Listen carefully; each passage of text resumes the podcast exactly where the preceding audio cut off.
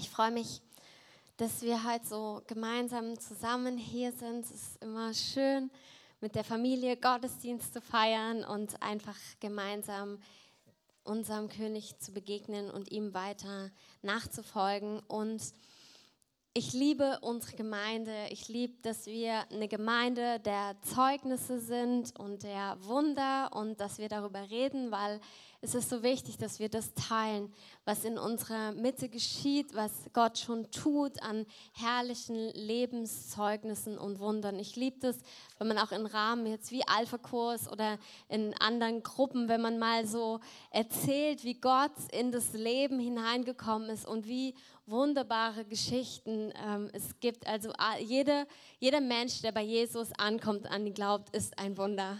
Es gibt immer so Wege und Geschichten davor und das ist herrlich und wunderbar. Und auch was wir an Heilung erleben beim Abendgottesdienst in anderen Veranstaltungen, sei es äh, draußen im Foyer, wenn jemand für jemand betet. Wir leben ein Leben mit dem Heiligen Geist und das ist wunderbar und herrlich. Und wir haben, es gibt diverse äh, Hinweise, dass auch das Jahr 2020 ein wunderbar schönes und über die Maßen herrliches Jahr wird. Also es gibt prophetische Worte, es gibt einfach auch, du merkst in den ganzen Missionsgesellschaften, da ist so ein Zug, dass wirklich in diesem Jahr viele Menschen zu Jesus kommen, errettet werden. Und ich glaube, dass das beinhaltet auch, dass der Herr auch in, innerhalb seines jetzigen Leibes wirklich Zeichen und Wunder tut. Und das beinhaltet dein Herz und dein Leben und was du brauchst und dich sehnst und nachwünscht. Und ich glaube, dass es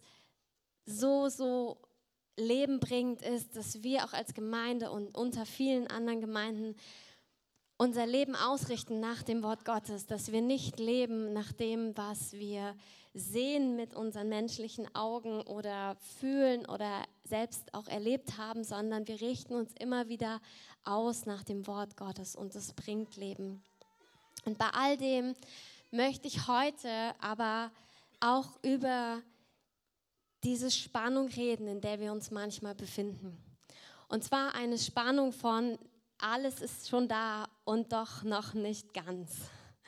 Ich weiß nicht, ob ihr das kennt aus eurem eigenen Leben oder vielleicht aus eurem Umfeld von Menschen um euch herum, sei es Menschen, die schon an Jesus glauben oder auch Menschen, die nicht an ihn glauben. Aber wir leben jetzt hier und wir richten uns immer wieder aus nach Gott und wir müssen unbedingt das hochhalten, was schon da ist, weil oft fällt doch das Gute schneller runter und das irgendwie behalten wir das, das nicht so Gute äh, schneller. Das heißt, wir müssen unbedingt betonen die Wahrheit und wer Gott ist. Und das ist unser Ziel und der Anker. Ähm, und ich möchte aber ein bisschen heute, und zwar fange ich an mit Römer 8, ähm, ab Vers 18, über die Zeit reden, in der wir leben und auch in der Spannung, in der wir manchmal leben. Ich werde einen längeren Text vorlesen. Ihr könnt gerne mit aufschlagen. Römer 8, 18 und folgende. Bitte bleibt einfach dabei. Wir werden das dann nochmal richtig durchgehen. Und zwar heißt es hier, denn ich denke, dass die Leiden der jetzigen Zeit nicht ins Gewicht fallen gegenüber der zukünftigen Herrlichkeit, die an uns offenbar werden soll. Denn das sehnsüchtige Harren der Schöpfung wartet auf die Offenbarung der Söhne Gottes. Denn die Schöpfung ist der Nichtigkeit unterworfen worden, nicht freiwillig, sondern durch den, der sie unterworfen hat, auf Hoffnung hin. Dass auch selbst die Schöpfung von der Knechtschaft der Vergänglichkeit freigemacht werden wird zur Freiheit der Herrlichkeit der Kinder Gottes. Denn wir wissen, dass die ganze Schöpfung zusammen seufzt und zusammen in Geburtswehen liegt bis jetzt.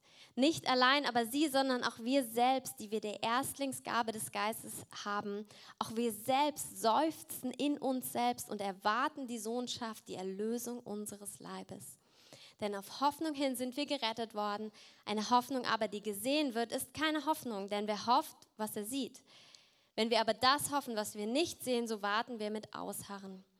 Ebenso aber nimmt sich auch der Geist unsere Schwachheit an, denn wir wissen nicht, was wir bitten sollen, wie es sich gebührt, aber der Geist selbst verwendet sich für uns in unaussprechlichen Seufzern. Der aber die Herzen erforscht, weiß, was der Sinn des Geistes ist, denn er verwendet sich für heilige Gott gemäß. Wir wissen aber, dass denen, die Gott lieben, alle Dinge zum Guten mitwirken, denen, die nach seinem Vorsatz berufen sind. Denn die er vorher erkannt hat, die hat er vorherbestimmt, dem Bilde seines Sohnes gleichförmig zu sein, damit er der Erstgeborene sei unter vielen Brüdern. Und Heiliger Geist, ich bitte dich, dass du jetzt das Wort Gottes lebendig in uns machst, Herr, dass du auch meine Worte formst und benutzt, einfach um deine Wahrheit zu verkündigen, Herr, dass wir deinen Charakter verstehen, dass wir verstehen, wer du bist, Herr, und dass wir ergreifen können, ja, in, wo wir leben und wie du möchtest, dass wir im Jetzt in dieser Welt leben. Amen. Es geht, es fängt an mit die Leiden der jetzigen Zeit, was kein so schöner Auftakt für eine Predigt ist, ähm, aber es wird besser. Ähm, die Leiden der jetzigen Zeit, das bezieht sich in der Bibel ganz oft im Neuen Testament auf Verfolgung, also die Leiden Jesu mittragen heißt, dass du quasi, weil du ihm folgst, leidest und ausgegrenzt wird, verstoßen wirst, Nachteile hast oder vielleicht auch körperlich oder körperlich oder seelisch verfolgt wirst. Das ist in unserem Land nicht so präsent wie in einigen anderen Nationen in dieser Erde. Ähm, aber vielleicht hast du es an Stellen erlebt, dass Jesus nachzufolgen einen Preis kostet. Ähm, ich denke doch, dass vielleicht jeder etwas damit anfangen kann. Und ich glaube aber, dass die Leiden der jetzigen Zeit auch im Kontext dieser Bibelstelle auch etwas mit dieser Spannung zu tun haben, mit, über die ich schon gesprochen habe. Und zwar geht es hier drum, auch wenn wir über die Schöpfung hier lesen, da ist etwas an Herrlichkeit steht noch aus. Und in Vers 22 heißt es, die ganze Schöpfung seufzt und liegt in Geburtswehen. Das heißt, irgendwie ist da was Erwartendes, etwas, was, ja, was noch nicht vollendet ist. Und das kann auch sein, dass wir manchmal in Prozessen stehen, wo das, was wir haben, Jesus hat alles vollendet. Er hat am Kreuz gesagt, es ist vollbracht, es ist getan und er lebt in dieser Realität lebt er in dir. Wenn du an Jesus glaubst, ist er gekommen in dein Leben. Und zwar mit dieser ganzen Auferstehungskraft. Er ist auferstanden und er lebt. Und er lebt heute in dir und in mir. Amen. Und diese Vollendung, die er schon getan hat, sehen wir doch an Stellen, dass wir es noch nicht erlangt haben. Dass Dinge, die wir lesen, noch nicht in der Fülle Realität in unserem Leben geworden sind. Und in dieser Spannung stehen wir manchmal, dass wir sagen, wir strecken uns aus, nachdem, wie auch Paulus gesagt hat, wir sind noch nicht fertig mit unserem Lauf, wir strecken uns aus nach etwas und doch merken wir an Stellen, wie wir Dinge noch nicht erlangt haben, wie wir noch nicht am Ziel sind, wie vielleicht eine Berufung, die du spürst, noch nicht vollendet ist, dass du noch nicht in voller Realität darin lebst. Oder wie auch Dinge um dich herum, vielleicht sind es auch Menschen, die leiden um dich herum, vielleicht siehst du das ähm, Menschen, die, für die du gebetet hast, wo das noch nicht passiert ist, wofür du gebetet hast. Oder Menschen sogar an Stellen gestorben sind, für die du gebetet hast. Und das sind so Punkte, wo wir merken, wow, okay, Herr, ich glaube, hilf meinem Unglauben, hilf zu verstehen, wie ich in dieser Situation umgehen kann mit den Spannungen, in denen wir leben. Weil was ich sehe, ist, dass wir zum Teil versuchen, es komplett zu negieren. Nein, es gibt es nicht. Wir verschließen unsere Augen oder wir hören auf, dort mitzufühlen. Oder es gibt dann Punkte, wo wir aufwachen und schockiert sind und merken, oh, und ich glaube, dass Gott uns vorbereiten möchte, dass wir in dem, wo wir jetzt leben, in dieser Welt, wo noch nicht die Vollendung ist, dass wir mit wachen Augen unterwegs sein können und eine Liebe haben, die überwindet und die weitergeht und die sich nicht abschrecken lässt. Auch dort, wo wir vielleicht in, es ist wie, wir sind in einem geistlichen Kampf. Wir sind in einer Welt, die, wie es hier heißt, in Geburtswehen liegt und die sehnsüchtig danach hart, dass es eine Offenbarung der Söhne Gottes gibt. Und ich habe diese Stelle immer gelesen in der Beziehung, dass ich wusste, okay, eine Offenbarung der Sünde Gottes, das ist jetzt, das ist jetzt Himmel auf Erden. Das ist jetzt, dass das, was du trägst in deinem Herzen, Realität wird und sich Auswirkungen hat in deinem eigenen Leben, in deinem eigenen Körper, in deinen Beziehungen, in deiner Arbeitswelt, dort, wo du stehst, aber auch dann weit darüber hinaus, indem du für Kranke betest und Menschen heil werden, dass wir beten und Situationen komplett umgewandelt werden. Und das ist alles Realität. Und doch ist dieser Kontext auch, dass eine Offenbarung noch aussteht. Und es heißt in Vers 23, wir seufzen in uns selbst und erwarten die Sohnschaft, die Erlösung unseres Leibes. Ähm, das, was es hier beschreibt, ist ein Kontext von Vergänglichkeit, von Ewi also von Nicht-Ewigkeit, von Endlichkeit, die im Moment diese Welt unterworfen ist.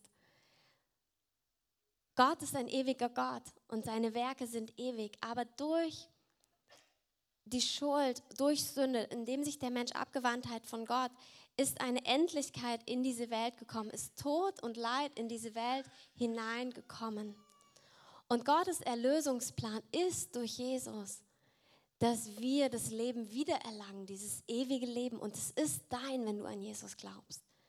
Aber Gottes Plan ist nicht nur das, sondern er will, dass diese Offenbarung, die in uns anfängt, dieses ewige Leben, dass es wieder alles durchströmt. Dass diese Erde von Vergänglichkeit befreit wird. Dass das ist dieses Stöhnen, dieses Sehnen, dieses Hoffen, was wir manchmal so mitspüren, was wir so miterleben, wo wir merken, oh, das ist noch nicht rund. Das ist noch nicht das, was ich hier lese.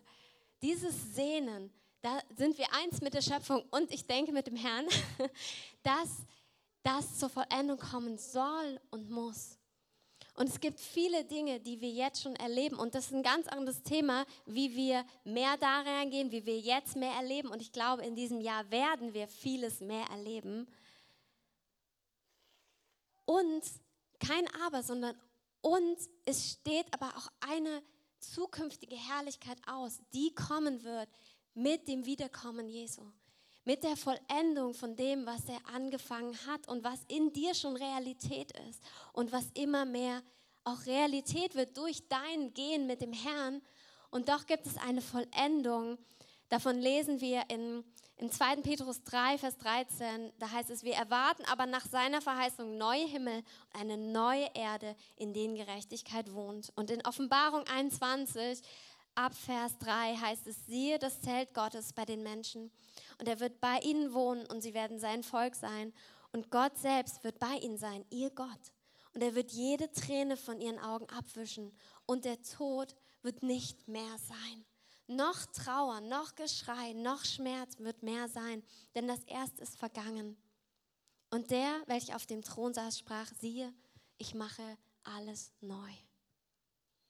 Das Schöne ist, in dem, wo wir jetzt leben und jetzt vielleicht manchmal auch so gestretched werden, in dieser Realität, in der wir sind, in Lebensrealitäten, wie die wir auch bei anderen Menschen in dieser Welt sehen, können wir wissen, dass das Ende feststeht. Wir dürfen wissen, dass Gott einen Plan angefangen hat und er wird ihn vollenden. Auf jeden Fall. Und diese Vollendung wird herrlich, weil es dann nicht nur eine Offenbarung in uns ist, sondern es ist die vollkommene Offenbarung auch der Söhne und Töchter Gottes. Es heißt, auch wir werden einen neuen Leib bekommen, einen nicht sterblichen Leib, einen verherrlichten Leib. Und das ist so wie das große Finish. Und jetzt sind wir auf diesem Weg und es beschreibt eben Geburtswehen. Und ich finde, das, das Positive an Geburtswehen ist, auch wenn es ähm, krass ist und auch vom, vom Bild her zeigt, da ist Leid, da ist Schmerz, da ist so ein... Es sind die letzten. Also es ist vor der Geburt. Im Gegensatz zur Länge der Schwangerschaft sind die Geburtswehen nicht so lang. Und es ist irgendwie wie, okay, es, es geht vorbei. Es kommt etwas Neues. Da ist Hoffnung und es wird nicht ewig dauern. Ich glaube, ja, manche Dinge, das sehen wir auch im Kontext der Bibel, wie der Herr Zeit manchmal beurteilt, so ich komme bald wieder und so. Ähm, und wir denken, wow, das ist schon lang. Also für mich fühlt sich das lang an manchmal, dieses Leben. Aber wir dürfen immer wieder unsere Augen auf eine Ewigkeit richten. Und das sagt er eben auch so, die Leiden der jetzigen Zeit, ob es ein Mitleiden ist oder ob es vielleicht dein eigenes Leiden an Stellen ist, fällt nicht ins Gewicht gegenüber der zukünftigen Herrlichkeit. Er wird jede Träne abwäschen. Er wird allen Schmerz wegnehmen. Er wird alles gut machen. Wie wir heute gesungen haben, du hast alles wieder gut gemacht. Und er wird das in der Vollkommenheit für diese ganze Erde tun, wenn er wiederkommt und wirklich der Tod vollkommen besiegt wird. Und wir haben in diesem Lauf wird hier gesprochen von der Erstlingsgabe des Geistes. Das ist der Heilige Geist, der gekommen ist, in uns zu wohnen. Wenn du Jesus angenommen hast, kommt der Heilige Geist und wohnt in dir und er wird dich niemals verlassen. Und das ist wunderschön, weil wir haben eine Erstlingsgabe. Das ist wie eine Anzahlung. Das heißt an anderen Stellen ein Unterpfand. Ein Unterpfand, es das heißt, du bekommst etwas, als sichere Garantie, dass der Rest auch noch kommt. Amen. Das heißt, der Rest kommt.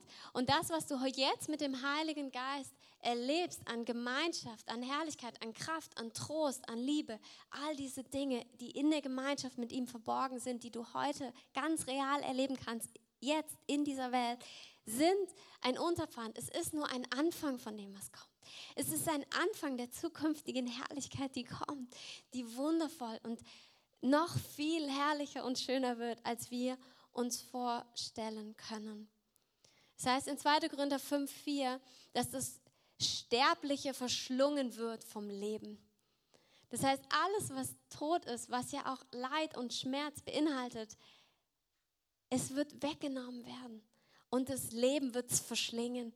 Das Leben wird es auffressen. Das Leben ist das, was Bestand hat und was bleibt. Und der Heilige Geist ist in uns schon eine Anzahlung, das heißt eine Sicherheit.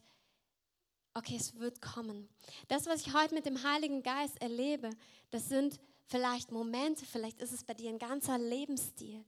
Und das ist etwas, was sich ausbreiten wird, was dein Leben sein wird in Ewigkeit, in vollkommener Gemeinschaft mit ihm. Und zwar nicht nur in dir drin, sondern um dich herum. Es wird kein Tod und kein Leid mehr geben, was herrlich ist. Gleichzeitig ist er uns auch gegeben als der, der jetzt unser Beistand ist. Das heißt, dass er sich unserer Schwachheit annimmt denn wir wissen nicht, was wir bitten sollen, wie es sich gebührt, aber der Geist selbst verwendet sich für uns in unaussprechlichen Seufzern. Ich glaube, ich könnte wahrscheinlich zehn Leute nach vorne holen und jeder würde andere Erfahrungen beschreiben, was das für ihn bedeutet in seinem Leben, weil ihr mit dem Heiligen Geist unterwegs seid.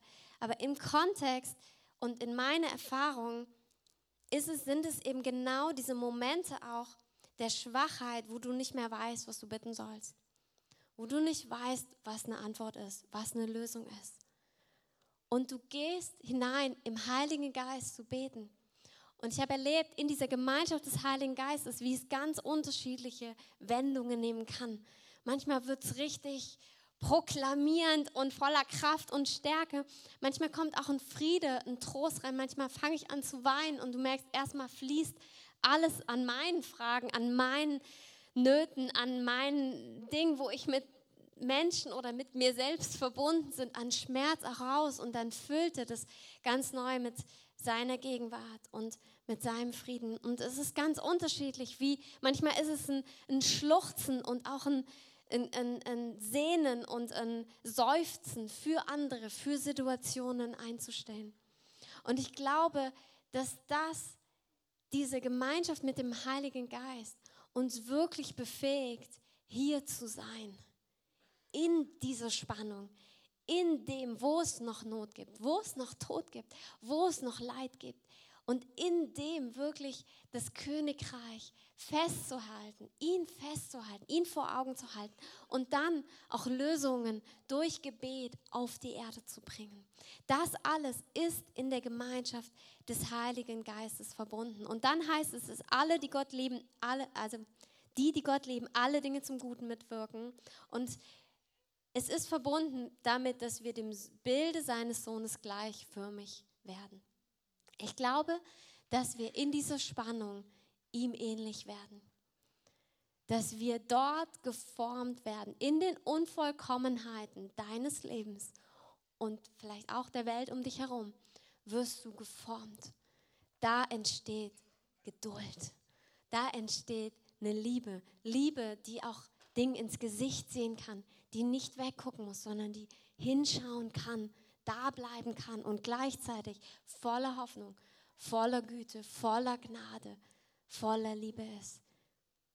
Und die auch Finsternis so überwindet. Es gibt eine andere Stelle, die, die spricht über Herrlichkeit und über die Welt. Und das ist, wo Jesus verherrlicht wird. Jesus hat als Mensch in einem irdischen Leib auf dieser Erde gelebt. Und es gibt so einen Tag, der wird beschrieben in Lukas 9, da nimmt er nur seine Best Friends mit, Petrus, Johannes und Jakobus, und sie gehen auf den Berg und um zu beten. Er hat sich oft zurückgezogen, um mit dem Vater zusammen zu sein, um Gemeinschaft zu haben. Und es, das war so ein Tag, wo sie auf den Berg gegangen sind, um zu beten. Und während er betete, heißt es hier, wurde das Aussehen seines Angesichts anders und sein Gewand strahlend weiß. Und dann kamen da Mose und Elia in der Herrlichkeit und redeten von seinem Ausgang, den er in Jerusalem erfüllen sollte. Petrus und seine Gefährten haben, sind eingeschlafen, aber dann wurden sie wieder wach und als sie wach geworden sind, haben sie Jesus gesehen in dieser Herrlichkeit. Und dann gibt es, manche kennen es von euch, diese ganz witzige, aber irgendwie auch schöne Reaktion von Petrus, der sagt, lass uns Hütten bauen. Lass uns drei Hütten bauen, dir eine, Mose eine und Elia eine. Und ähm, da, weil es ist gut, es ist gut, dass wir hier sind. Und ich habe so gedacht, oh, das beschreibt es so gut. Oh Herrlichkeit, lass uns hier bleiben. Ich weiß nicht, ob ihr es manchmal kennt, vielleicht bei euch zu Hause oder auch wenn ihr hier im Gottesdienst seid, dann ist man so in der Gegenwart Gottes versorgen und denkt sich, kann das nicht für immer so bleiben? Und es wird für immer so bleiben, das ist die gute Nachricht. Und manchmal will man gar nicht dann so ah, die Augen wieder aufmachen und dann vielleicht doch noch Dinge sehen, wo man merkt, oh, es ist noch nicht vollkommen um mich herum. Lass mich, lass mich lieber die Augen zulassen ich bleibe hier. Und ich glaube, das war auch Petrus Reaktion, war, lass uns Hütten bauen. Lass uns hier bleiben. So soll es immer sein. Wow, Jesus verherrlicht, wunderschön, herrlich. Okay, Mose und Elia, cool. Ähm, lass uns drei Hütten bauen und lass uns hier bleiben. Lass uns campen. Das ist mein Zuhause. Und ich glaube, das ist einfach nur symbolhaft etwas, was wir erleben dürfen weil die Herrlichkeit Gottes, diese Gegenwart, mit ihm zu sein, das ist ganz real unser Zuhause. Es heißt in einer anderen Stelle, dass wir, ähm, Hebräer 13, wir haben hier keine bleibende Stadt, sondern die zukünftige suchen wir. Und suchen heißt auch ersehnen und erstreben. Und in Epheser spricht es davon, dass wir jetzt schon versetzt sind an himmlische Orte. Wir haben Zugang zu dieser Herrlichkeit. Wir haben Zugang zu diesem Ort der Vollkommenheit. Und der ist bei ihm. Der ist in dieser Herrlichkeit. Der ist in dieser Schönheit, die Petrus dort gesehen hat. Und das Schöne ist, dass diese Hütten, dass ähm, das ist auch Zelt und auch auf Englisch ist Tabernacle und es ist eigentlich das gleiche Wort, wie es im Alten Testament, also es ähnelt dem Alttestamentlichen, wo ja eben auch das Gott ein Zelt gebaut, eine, eine Hütte, ein, die Hütte Davids, eine, ein Zelt gebaut wurde, damit er darin wohnt. Und ich finde, neben dem, wo es, glaube ich, einfach für Petrus war, lass es bitte immer so bleiben, ist es auch ein, ein Zeichen von Heiligkeit, von lass uns ein Zelt bauen, lass uns das festhalten, lass uns diese Herrlichkeit festhalten. Und wie als wenn es der Vater bestätigen würde, kommt dann eine Wolke und die Wolke ist eben auch im Alten Testament, hat sich Gottes Herrlichkeit als Wolke gezeigt. Die hat dann zum Teil, hat sie den ganzen Tempel erfüllt und es äh, das heißt, dass sie die ähm, dort gearbeitet haben, konnten ihren Dienst nicht mehr erfüllen, weil die Herrlichkeit Gottes den Raum erfüllt hat. Und genau in dieser Situation kommt eine Wolke und der Vater spricht wieder, wie bei der Taufe, über seinen geliebten Sohn. Das ist mein geliebter Sohn, was er euch sagt, das tut. Und es ist dieser Moment von, von Herrlichkeit, von Schönheit, wo dann der Vater auch noch kommt und sagt, ja genau, so ist es, das ist mein Ort, wo ich wohne, wo ich bin, wo ich mit euch zusammen bin. Danach ist es so, dass Jesus wieder normales Aussehen hat. Und das heißt, sie schweigen und sagen niemand etwas von dem, was sie gesehen haben. Ähm, und Jesus geht weiter und er geht seinen Weg Richtung Jerusalem, wo er sterben wird, um diese Welt zu erlösen. Und das Interessante ist, dass schon in der Herrlichkeit hat er mit Mose und Elia, ich finde es interessant, dass es so explizit drin steht, hat er von seinem Ausgang geredet, den er in Jerusalem erfüllen sollte. Das heißt, in dieser Herrlichkeit, in dieser Schönheit, in dieser Vollkommenheit bei Gott hat ihn diese Welt bewegt. Es hat ihn bewegt, wie es weitergeht. Es hat ihn bewegt, wie die Erlösung kommen wird. Er hat über seinen Weg geredet. Und als er, als sie weitergingen, was hat er als nächstes getan? Er hat weiter gedient, er hat geheilt, er hat weiter das Königreich gebracht und Menschen die gute Nachricht erzählt. Das heißt, auch Jesus, der in der Vollkommenheit war, er ist auf die Erde gekommen. Und es das heißt an einer anderen Stelle, auch wo er zum Vater betet, Ende vom Johannesevangelium, wo er sagt, er bittet, also er bittet den Vater nicht, uns aus dieser Welt rauszunehmen. Wir sind nicht hier, um zu gehen. Wir sind hier, um hier zu sein. Wir sind hier, weil es den Vater berührt, wie diese Welt aussieht. Aber wir brauchen diesen Ort von Herrlichkeit.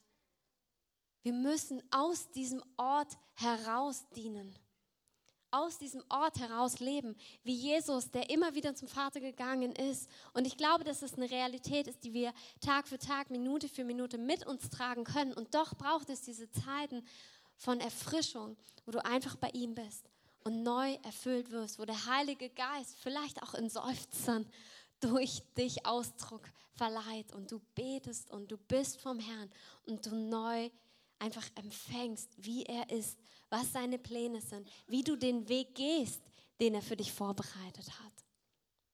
Weil dieser Weg ist nicht immer Ponyhof.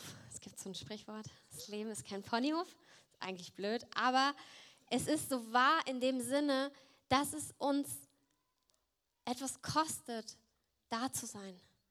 Und ich glaube, für viele erzähle ich euch nichts Neues, sondern es ist nicht der Aufruf von seid mal da, sondern es ist der Aufruf von das ist gut, dass ihr da seid, wo ihr seid. Und jetzt lebt aus dieser Herrlichkeit heraus. Findet immer wieder, lass uns zusammen immer wieder diesen Ort finden von Herrlichkeit, von Vollkommenheit. Es gibt einem so eine Karte, ich habe sie ähm, nicht in groß, weil es ist ein bisschen kitschig, aber ähm, die habe ich seit zwei Jahren an meinem ähm, Platz ähm, liegen, die heißt, du bist meine kleine perfekte Welt.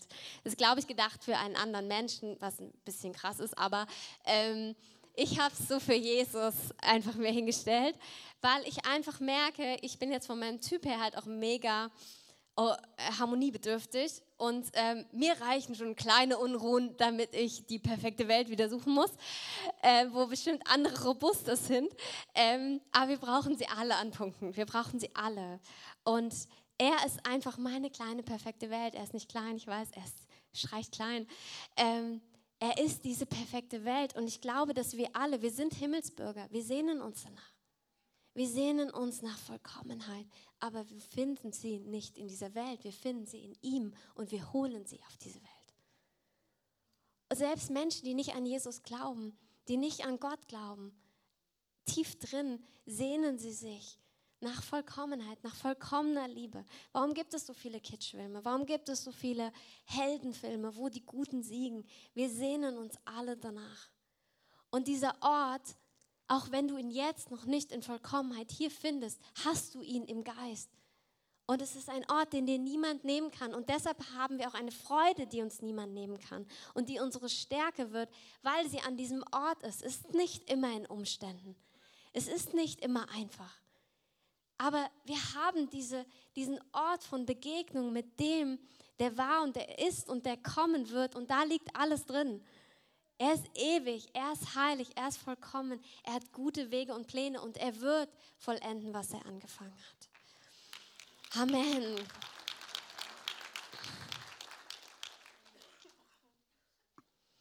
Wow.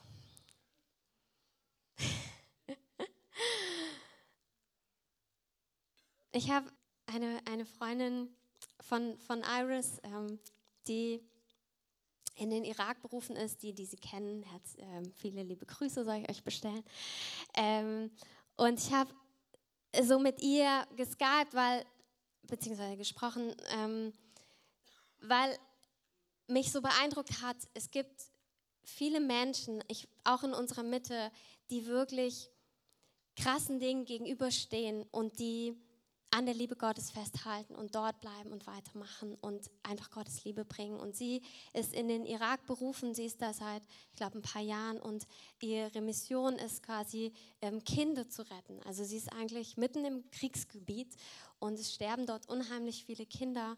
Und ähm, ihr Ziel ist es, Kinder, ähm, also natürlich für Wunder zu beten, aber eben auch Operationen zu ermöglichen, lebensrettende Operationen, die, ähm, durch die sie einfach überleben können. Dadurch fliegt, also sie fliegt die Kinder dann raus aus dem Irak in andere Nationen, wo sie bessere ähm, Behandlung bekommen. Und ähm, sie hat eben auch eine Facebook-Seite und dann sehe ich immer mal und viele, viele Wunder passieren, aber auch viele Kinder sterben. Und sie ist in dieser Spannung und ich habe mich schon lange mich bewegt, dieses Thema von, wie geht das? Wie kannst du weitermachen? Wie, was ist deine Quelle? Und ein Punkt, den ich euch einfach weitergeben möchte, und der ist ein Punkt unter vielen, den sie gesagt hat, ist, ich tue, was Jesus mir aufgetragen hat. Und ich bin einfach gehorsam, egal wie es sich an Stellen anfühlt. Und ich bin echt vor dem Herrn, also auch da, sie, Du brauchst diesen Ort, wo du echt bist vor Gott, wo du auch mal schreien kannst, wo du auch mal wütend sein kannst. Es ist eine Illusion, dass wir es im Griff hätten oder tragen könnten, emotional und überhaupt. Wir können es ausblenden, aber wir können es nicht wirklich tragen. Wir können es da tragen, wo wir vor ihm echt sind, wo wir vor Gott echt sind mit all unseren Fragen, mit all unseren Nöten, mit all unserer Wut auch mit unserer Hilflosigkeit, mit unserer Ohnmacht und Überfordertheit. Und an diesem Ort finden wir ihn und das ist der Hauptpunkt. Manchmal bekommen wir Antworten, aber manchmal auch nicht. Aber das ist nicht das Entscheidende. Manchmal denken wir, das ist das Entscheidende, wenn ich es doch verstehen würde. Aber das ist nicht der entscheidende Punkt. Der entscheidende Punkt ist, dass du ihm begegnest. Und sie hatte ein Erlebnis, wo Jesus ähm, sie gefragt hat, wenn kein Kind überleben würde und keine dieser Familien mich annehmen würde als Herrn, würdest du trotzdem gehen. Und das sind diese Punkte von Hingabe, von das Leben niederlegen, wo es echt kostet. Und nicht jeder ist in Irak berufen.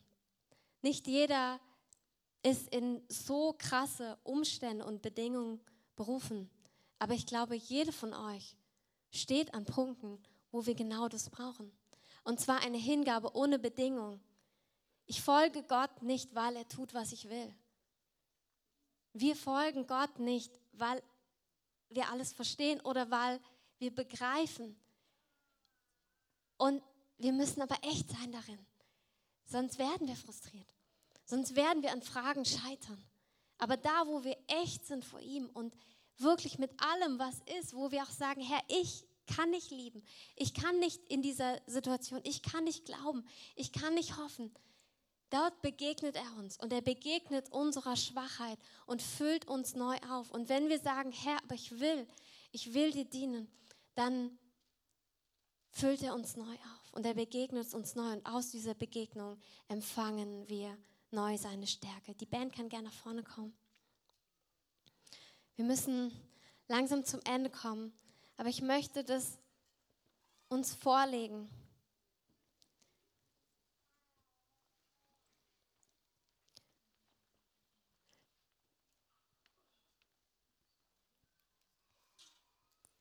Wir haben irgendwo die Wahl, Gott fragt uns, ob wir in manchen Situationen sein möchten, ob wir bewusst hineingehen, ob wir uns in das Leid von anderen hineingehen, um dort zu sein und seine Lösung zu empfangen oder einfach da zu sein.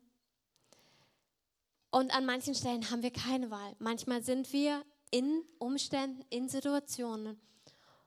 Und jetzt ist der Punkt, wo du eine Entscheidung hast. Und die Entscheidung ist, näher zu ihm. Punkt. Oder nicht?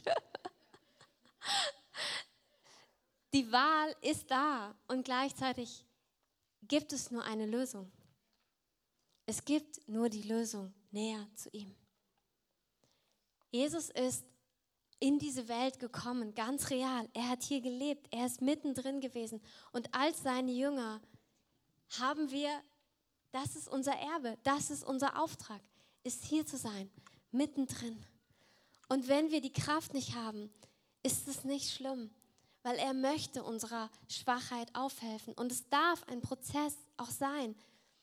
Aber lass uns auch diesen Prozess gehen und an kleinen Stellen, auch da, wo du Zweifel hast, wo du vielleicht ärgerlich bist, wo du eigentlich sauer auf Gott bist, wo du Fragen hast, drückt es nicht immer weg, so dass es irgendwann ein Riesenberg wird, den du nicht überwinden kannst, sondern sei heute ehrlich mit Gott. Ich habe es empfunden, gern anfangen, ähm, dass Gott auf jeden Fall heute einen Raum schafft, dass wir auch Enttäuschungen, Fragen ablegen können und hinter uns lassen können.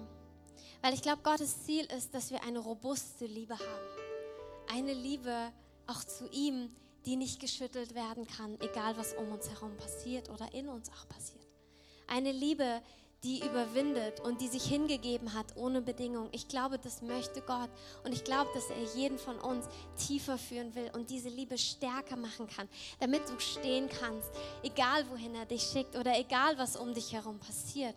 Du darfst eine Liebe haben, die fest ist und die stabil ist. Und ich glaube, für manche ist heute der Punkt, auch Dinge abzulegen, vielleicht Bedingungen abzulegen, die du gegenüber Gott hast. Dass du sagst, ich folge dir, aber ich muss das haben oder das muss so aussehen.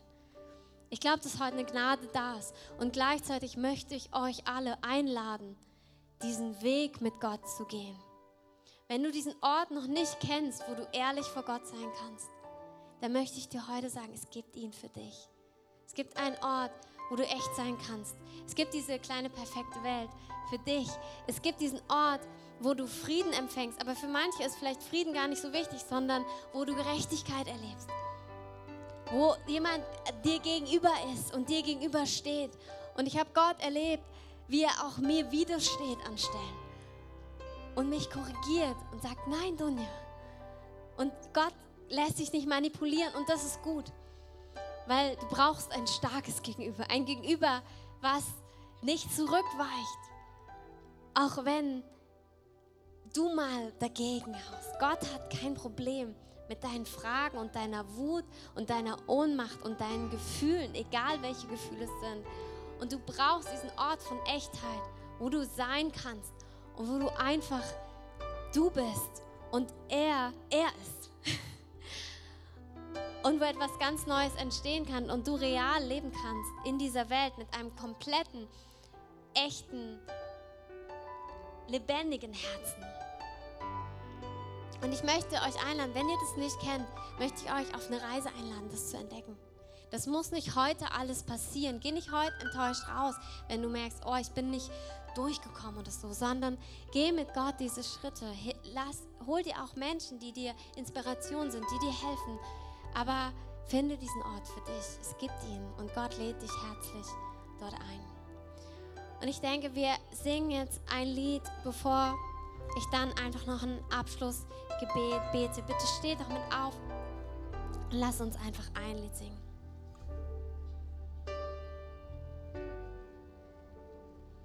Öffne unsere Herzen.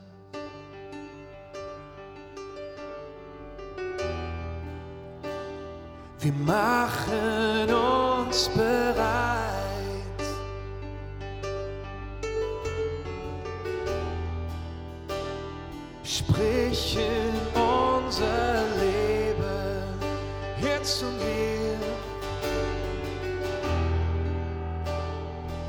In unsere Zeit. Heiliger Geist, wir wollen mehr wirken, Liebe und Kraft.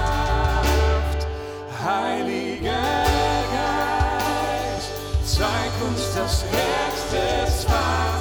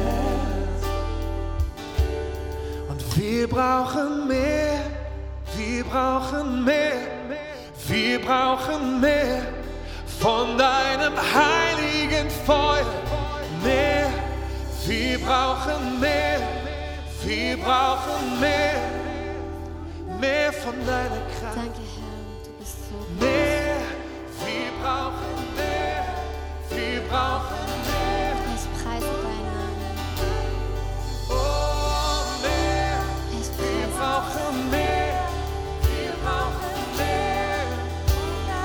Herr, wir strecken uns aus nach dir, Herr. Herr, du siehst einfach, wo jeder Einzelne steht. Du siehst, Herr, wo Dinge ja, wie schon so jetzt, jetzt dringend wichtig sind, Herr. Du siehst, wo das alles noch gar kein Thema ist, Herr. Aber ich danke dir, dass du jedes einzelne von unseren Herzen, Herr, du liebst es und du formst es, Herr. Und du nimmst es jetzt in deine Hände, Herr. Und ich danke dir, Herr, dass du uns hilfst, so zu lieben, wie du liebst. So da zu sein, wie du da warst und wie du jetzt bist, Herr. Herr, ich danke dir, dass du in uns lebst mit dieser Liebe, die überwindet. Und ich danke dir gleichzeitig, dass du unsere Schwachheit auffällst, Herr. Da, wo wir Trost brauchen, Herr. Ich segne die Herzen, Herr. Da, wo wir Trost brauchen, Herr, gieße dich jetzt aus, Heiliger Geist.